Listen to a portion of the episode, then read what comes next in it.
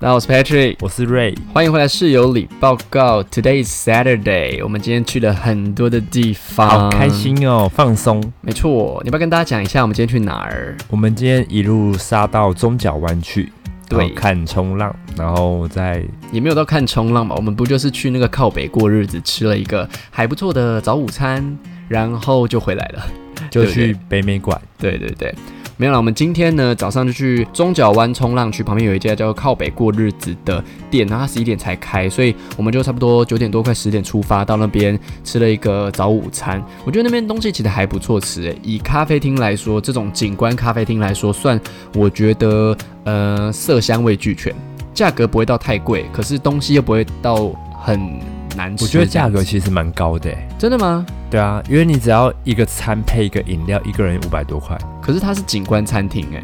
景观餐厅的价位在哪？我其实不太知道。应该说，景观餐厅本身就会比一般餐厅再高一点点。可是品为质什的么它是景部观分，餐厅？它就可以看得到海啊，然后上面就有一个阳台，还有一个露台。我们不是走到外面去拍照嘛？那就算景观餐厅了吧？嗯哦大家可以边喝咖啡，然后边看海这样子。它在那附近里面，我觉得是算比较有质感的店。对啊，如果大家有去北海岸的话，可以去那边坐坐。然后那边不开放预约，所以都是当天到。对嗯，早一点到就会有位置。没错，而且东西是好吃的。我们今天吃了乌龙面，然后我是吃呃那个口味叫什么呀？哦，椒麻口味的鸡腿乌龙面。然后你是吃奶油的。暖香，嗯，我觉得他的小菜非常的厉害，我把小菜都吃光光。对，他好像做了一个白芝麻加花生的哦，那个好洋好吃葱，哦，那个好好吃哦，而且他们的椒麻酱也很好吃，直接可以配晚饭没有问题。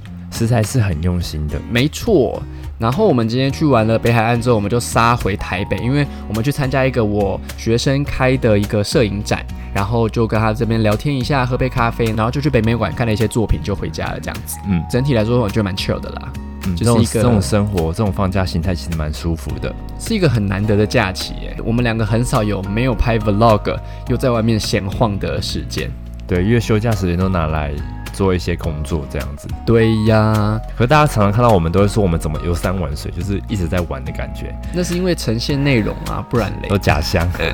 我们平常劳碌命很很重的。啊，算了算了，这个不提了，真的是 很无趣的对话内容。好了，今天一样会有室友里的时事时间，还有我今天想跟你特别聊的一个关于情绪这件事情的一个最近发生的事情，在我身上这样子。然后今天也有室友里信箱的信要念哦。好，那我们就先进入室友里的时事时间，噔噔噔噔噔，自己配音。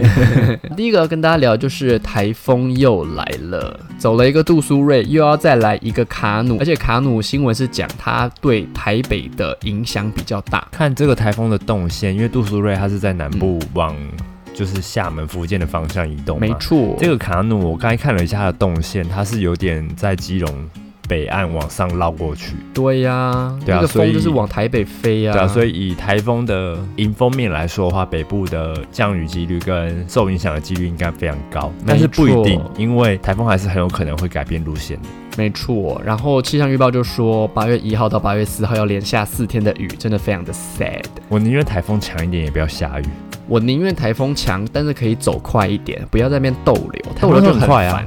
台风其实很哪快，有啊？有些台风超有慢啊的，台好不风好？通常接近台湾跟离开台湾，大部分时间就一天就结束了。我记得有一个台风，它走得很慢，然后让我们连下了几天雨，你记不记得？我们那次要去溯溪的时候，那个台风就在台湾逗留了一阵子，记得吗？我记得，就非常的烦这样。好了，希望呢这个新的卡努台风不要对北台湾造成太大的灾害，然后拜托就是离开吧。哎、其实这一次这个杜苏芮台风，我其实有一点欣喜耶，你说哪方面欣喜？就是各方面就觉得，哎、好像有机会放台风假，是那没放到也没关系，那可是能营业时间的时候客人也比较少，然后你工作量可能也没那么大，会觉得好像蛮有趣的。就我不会想说它可能会造成什么伤亡，是我就觉得就是哎、偶尔有台风来，好像是有不一样的心情去看待这件事情。是，可是我会觉得，虽然台风对北台湾没有造成太大的影响，可是它到了中国那边好像也有造成一些灾情。偶尔看福建那边很严重，对，所以我就觉得，哎，不管是我们也好，或者是韩国，或者是中国也好，就是尽量能少一点伤亡就少一哎、点我有伤亡吧。跟你讲过，我我中立的家。是我们家就是违建，楼上有顶楼铁皮屋加盖，因为我们就住七楼。对，然后我四楼是铁皮屋加盖，嗯嗯，然后那时候忘记哪一年，二零零几年有个台风来，对，然后我家的铁皮屋屋被掀掉、欸，哎，好夸张哦。我就想说奇怪，为什么三楼一直有水流进来，就是从楼梯滚下来这样子。嗯对，然后我跟我爸去楼上看，我才发现我们铁皮屋被掀开一个角，然后水就一直雨水就一直灌进来。哦，是掀开一个角，不是整个都掀走，呃，基本上是整个都掀走，只是他要掀不掀，他太大片了，好可怕啊、很可怕。那个掀走就是会可能会砍死人。 我记得有一年我们家那时候我们还住在一个就是最最最初的租屋处，然后有一年台风也是非常的严重，那我们那时候是有 B one，整个 B one 大淹水到一楼，而且那个 B one 的挑高至少也有应该有两米这么高，整个淹起来。然后那个时候因为底下的东西都被淹光了嘛，我跟我哥又是还小，所以我爸妈就把我送到对面巷子二楼还是三楼的一个舅妈家，我们就在那边度过了几天这样你子。们没有很开心？也没有 哎、其实我的印象没有那么多了，只是觉得那个时候就住在那个舅妈家。我以这样前最期待就是淹水，因为可以跟爸妈一起，就是把水往外摇，就很好玩。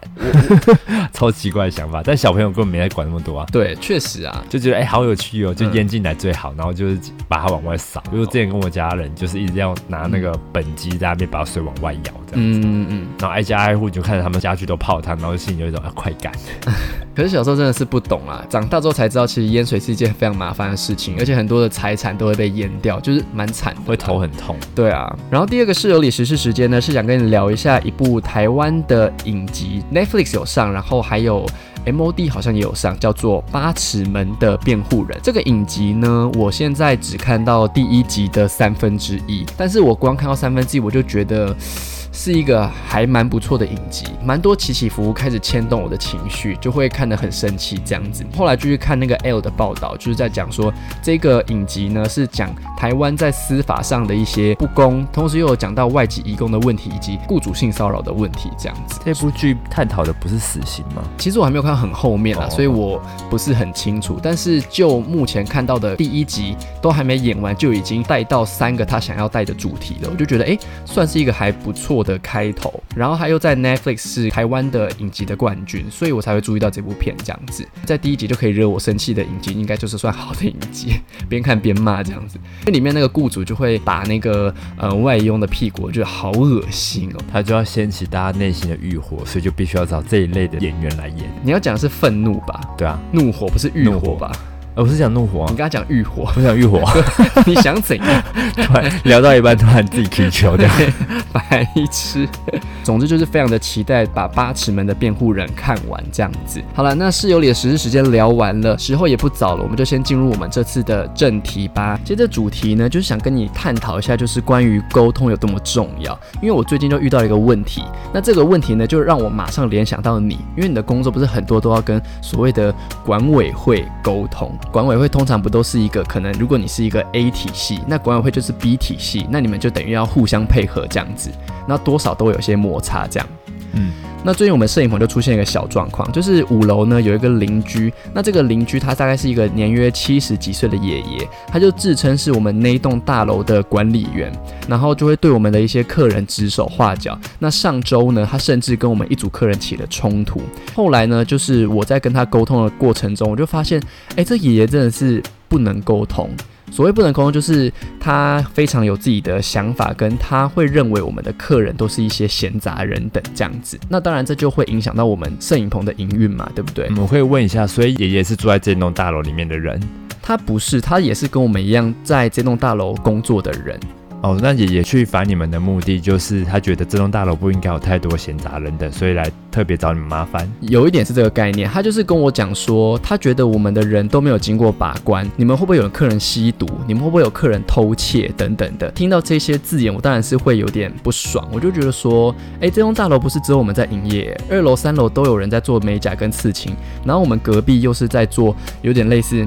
宗教的团体，那进进出出也很多人，加上他又不是名义上的管理员，他怎么可以就是来对我们的客人指手画脚呢？后来呢，我就在电话上跟他沟通了将近快半个小时，关于他为什么会这样想我们的摄影棚，结论就是我跟他完全没有在一个频率上。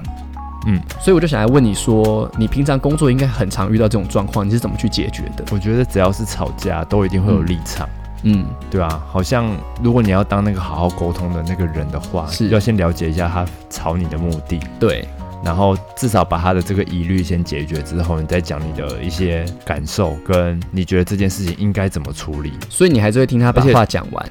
对啊，而且你看对方他也是老人家，我不是说老人家不能够对他怎么样，而是是老人家他更执念，他更固执，是，在这件事情上面好像要必须要更有耐心。因为像我就会觉得我自己虽然不是一个会跟别人吵架的人，可是有时候就会觉得说，哎，这不代表我我什么事都要让你，哎，你知道有些人就会觉得说，好像，哎，你没有跟我吵，那他就会想要把你吃死死，然后这个时候对我来说就是一种精神上跟情绪上的压力，嗯，因为这件事情对我来说就是这样啊，那你想那么多，你跟我讲了三十分钟，结论就是我没有要退让，你遇到这件事情，你还是会听别人讲完这些话再阐明你的立场吗？我觉得应该可以知道他为什么要这么做的目的吧。嗯至少我可以讲出一个对他跟对我都比较好的处理方式。嗯，那如果他还是不能接受的话，我可能还会想一个 B 方案。是那 B 方案如果他还不能接受的话，那我就会觉得说，就是我的底线在哪里，我会让他知道。对，不然的话，我就会用可能更激烈的手段，是或者其他对方就是报警啊这种，至少让他知道说，哎、我是有要处理的，是你今天不配合的。是如果你还来干扰我的话，那我必须有其他手段，不是手段了，啊 就是其他的方式去回应。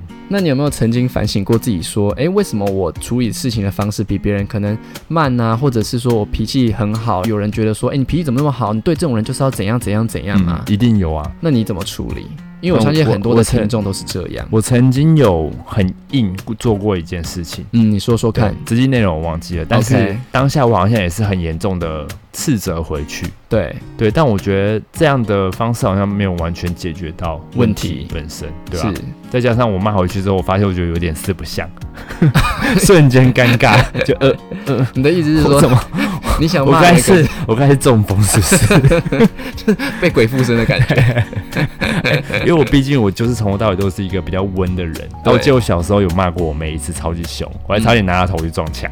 你说真的抓他头发撞一下是不是？我抓她头发现奇怪，嗯，怎么有点尴尬，嗯然后还放 掉。因为我觉得对我们两个这种个性温的人，常常真的是会被人家骑在头上哎、我也有很多学生，他们都是脾气很好的人，可是他们其实有时候开线动的那种挚友，就会骂的就是哇哎、怎么两个人，你知道 吗？你知道平常好好先生，然后内心小恶魔， 对，小恶魔就会发在线动上面，去死了你！我真的想杀了你全家之类的。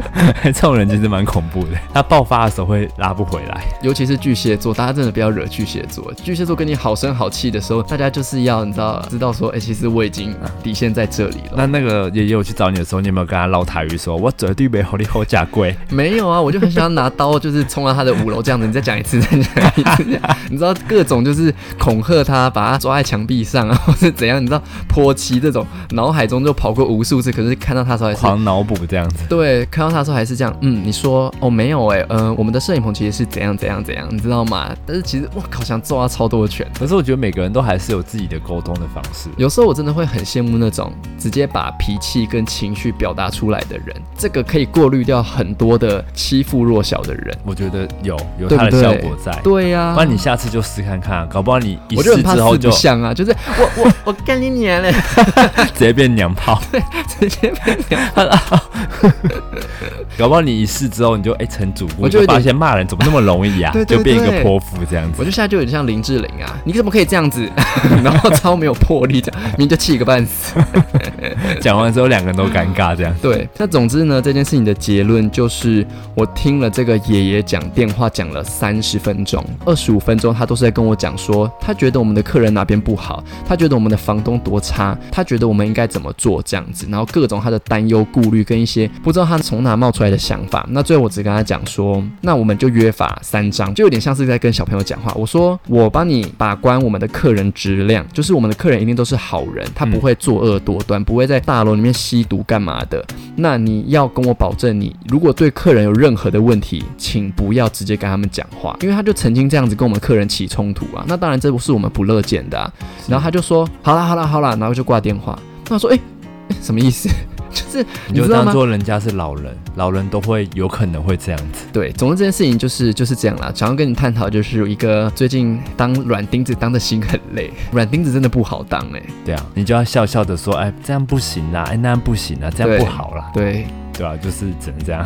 相信我们听众有很多的软钉子，觉得软钉子还是有软钉子的优势的，所以大家还是可以就是保持着软钉子的赤子之心。可是遇到就是太咄咄逼人的人，也不要太客气 我以，为你要鼓励大家，就是如果再被欺负的话，就要吼回去，拿刀杀人这样子。 就杀一 个杀鸡，杀鸡儆猴，是这样讲吗？对，杀一个人大家都怕你，对这对样对对对，神经 你要跟我生气是不 是？然后还拿那个就是我曾经杀过人那个记录。那个头颅还留着。北七，总之故事就是这样。我希望他不要再来骚扰我的客人。那如果跟之后还有来烦你嘞，我我会觉得很烦哎、当然是只能报警，可是你知道会很麻烦。客人你要先安抚，再来你要马上到场，再来你要马上叫警察，everything 就会变得很麻烦。所以我只能向上天祷告，请他不要再来烦我的客人。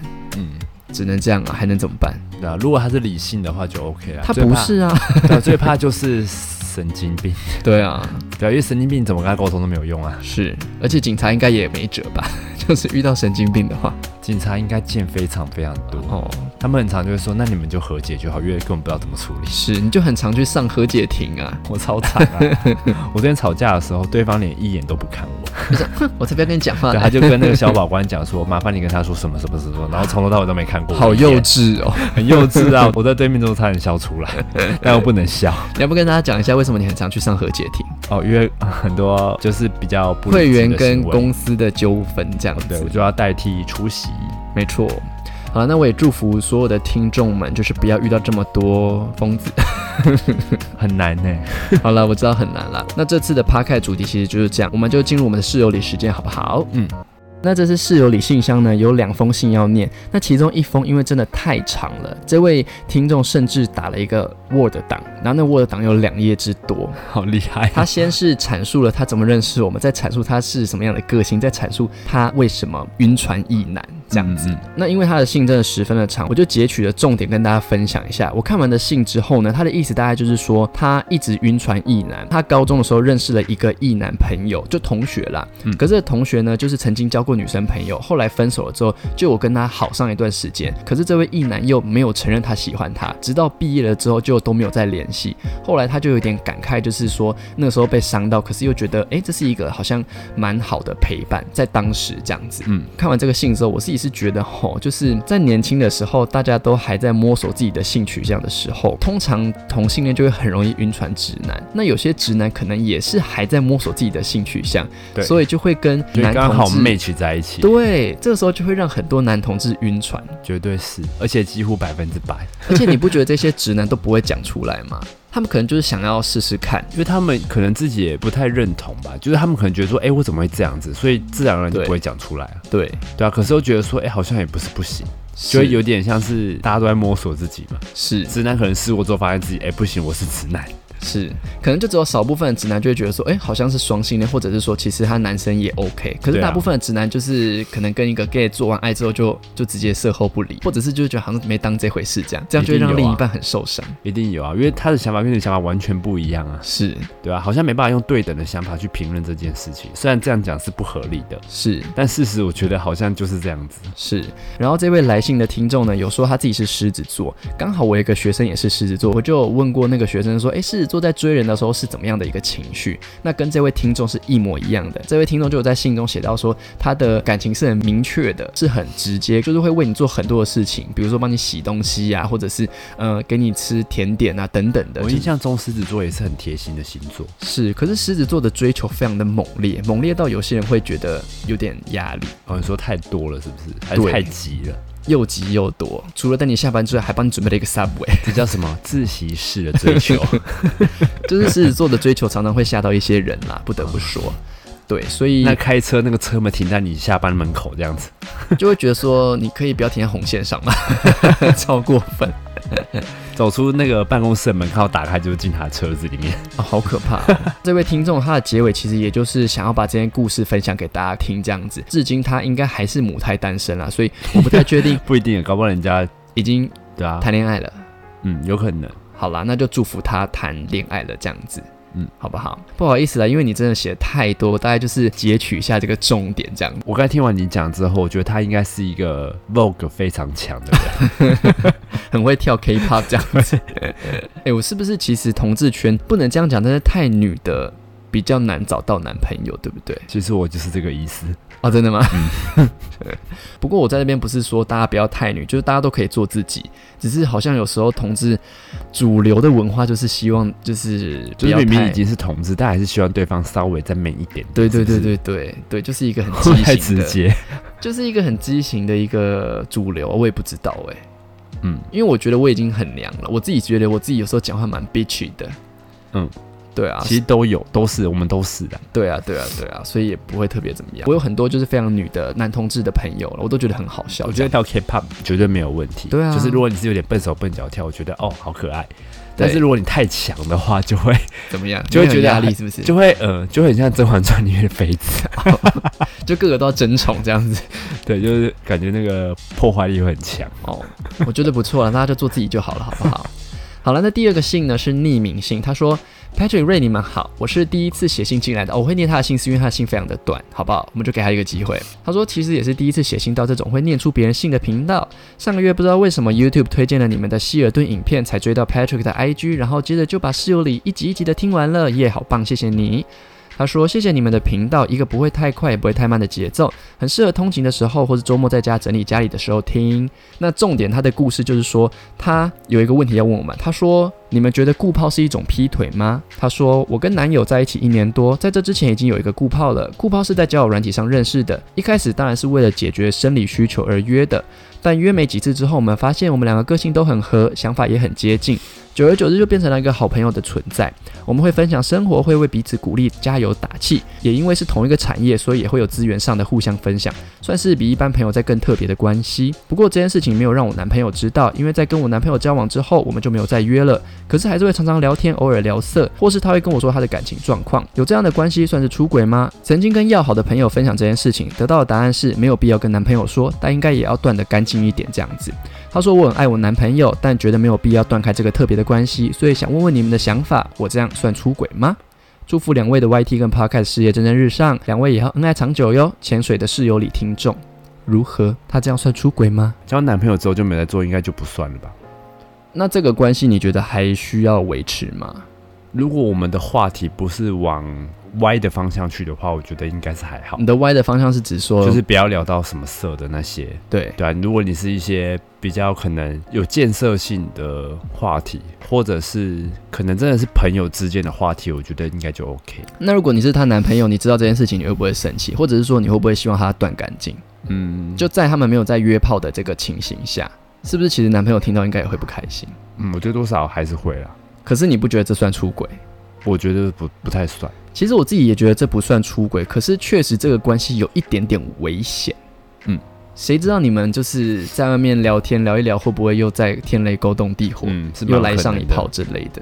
我觉得不用断开关系，但是可以很默默的、偶尔的寒暄就可以。哦，你的意思就是关系不用特别的密切，就不用对让它再更密切。可是听起来很像他们是一个就是会一直持续下去的关系耶，因为你知道在同一个产业就会有很多的共同话题，说嗯不定她的共同话题都比她男朋友还要多。有可能，不然就是要让对方放心的话，就把这个人介绍给你男朋友认识。嗯，可是我觉得，即便介绍的话，他也不会跟他讲说，哎、你知道吗？他是我顾跑，顶多就是说，哎、他是我在呃这个产业的认识的一个朋友，这样子，我们常常就是会互相分享资源，这 样。呃，这样听起来很可怕，你知道好吗？像在不太对，啊对啊，我我自己那还看是完不要这个联络好了。我自己看完这个信，就会觉得说，如果你能够完全的把持住自己，就是不要在跟你男朋友在一起的情况下去跟他发生关系，那就维持这个关系吧。嗯因为对他来说也是一个心灵上的依偎，对不对？嗯，没有在喜欢对方，你也没有肉体出轨，那应该就不算出轨啦，我觉得啦。我觉得还是看聊的内容是什么，对对对对啊，也不能说就是他们在同一个产业就一定只会聊那个方面的事情。哎，是不是我这个是再重讲一次，就是如果如果是同一个产业就不呃怎么讲啊，我不会讲话，你讲了没有，我讲完了。没有？反正我想表达的就是，嗯如果你们聊的内容真的只是变成朋友的形式的话，就就没有什么太大的差别。是是对啊是，如果连这都要一直很一直去管的话，我觉得好像管不完。是对啊，刚才那些是我的想法啦。不过我突然又有一个新的想法，就是说，假如你跟你男朋友是开放式的关系，或者是你男朋友可能对于三角恋等等的不是很在意，你知道吗？现在的关系已经不再是一对一，有有很多元的关系。那如果你男朋 友是可以接受这种多元的关系，可你不要能讲 废话。不是啊，我说真的啊，因为有些人就会觉得说我我在意你的是心灵，你爱我就好，你身体随便。你知道有些人是这样的哦吗？哦，这好像蛮多的。对对对，所以我就觉得说，诶，如果你男朋友是这样的人，他不介意你的肉体去找谁，那你大可以很光明正大的去展现这个关系，总比在私底下那边默默的约出去，然后让男朋友担心来的好吧？我刚以为你要讲那个三人 恋，没有啦， 我不能乱踩雷耶。